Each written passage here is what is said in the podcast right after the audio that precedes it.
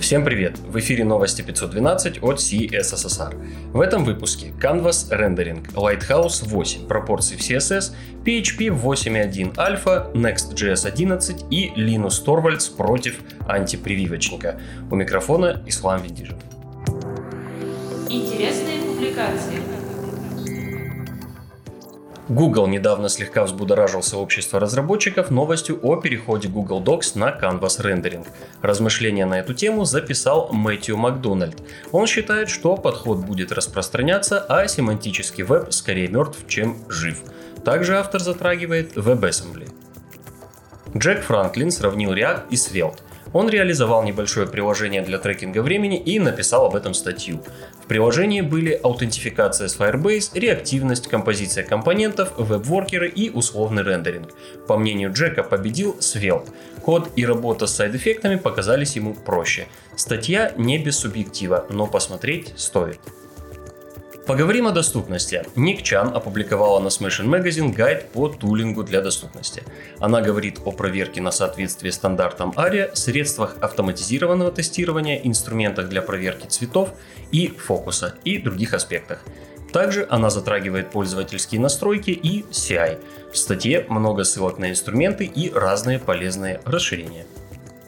Стефани Эклс там же на Smashing Magazine недавно опубликовала статью о том, когда чистого CSS недостаточно для обеспечения доступности.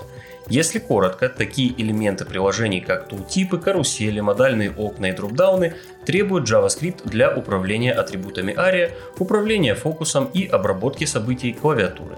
Помимо этого, Стефани рассказывает, как определиться, достаточно ли на проекте чистого CSS и как работать с вышеупомянутыми элементами. Следующие три материала с WebDev. Крис Бокс описал кейс улучшения метрики Cumulative Layout Shift в Telegraph Media Group. У одного из крупнейших британских новостных ресурсов были некоторые проблемы со стабильностью разметки.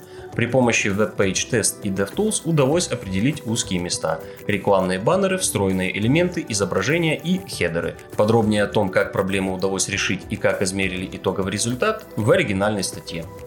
Второй материал от Томаса Штайнера – он посвящен экспериментальному Storage Foundation API.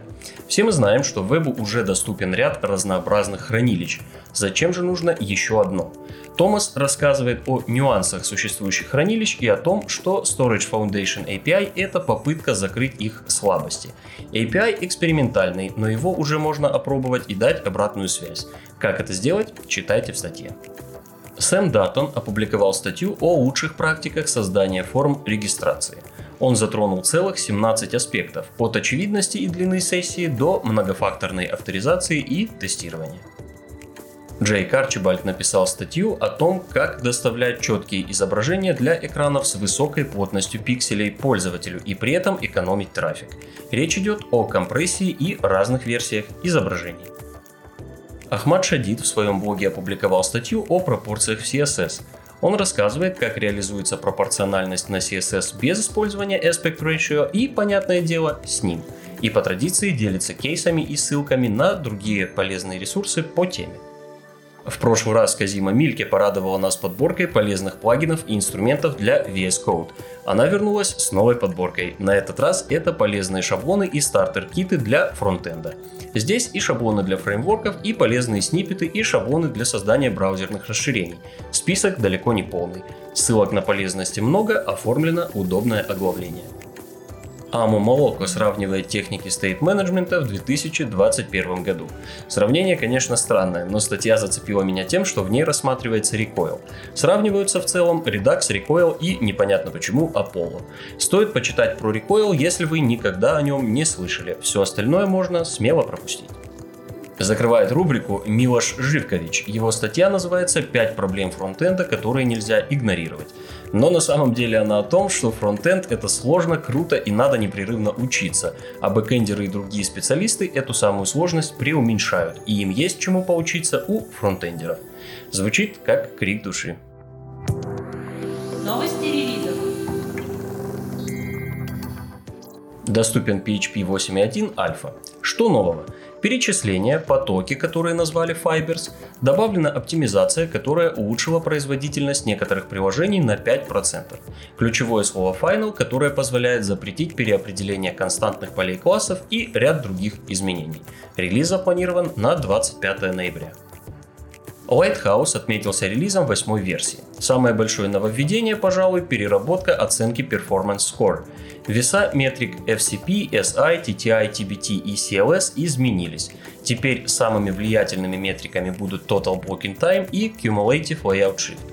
Кстати, о CLS. Метрика будет рассчитываться по-другому. Подсчет теперь происходит по сгруппированным оценкам сдвига за 5 секунд. Lighthouse 8 уже доступен в PageSpeed Insights, а Chrome начнет поддерживать его с 93 версии. Недавно в нашем подкасте Callback Hell обсуждали, что многие сервисы Google не проходят свои собственные тесты на Web Vitals. Где-то тут затерялась шутка о том, что теперь их оценки улучшатся.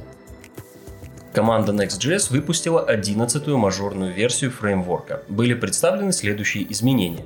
Оптимизация холодного старта, новые пакеты NextScript и NextImage, поддержка Webpack 5 по умолчанию, превью фичи Next.js Live, которая позволяет кодить в браузере вместе с командой. Также отмечу релизы Firefox 89.01, Node.js 14.17.1 и NGS 0.6.0. Другим новостям. Линус Торвальдс на страже науки. Если помните, относительно недавно Линус попал в поле неодобрения сообщества за токсичность, резкость, грубые высказывания и другие грехи. Он взял небольшой отпуск, покаялся и обещал больше так не делать.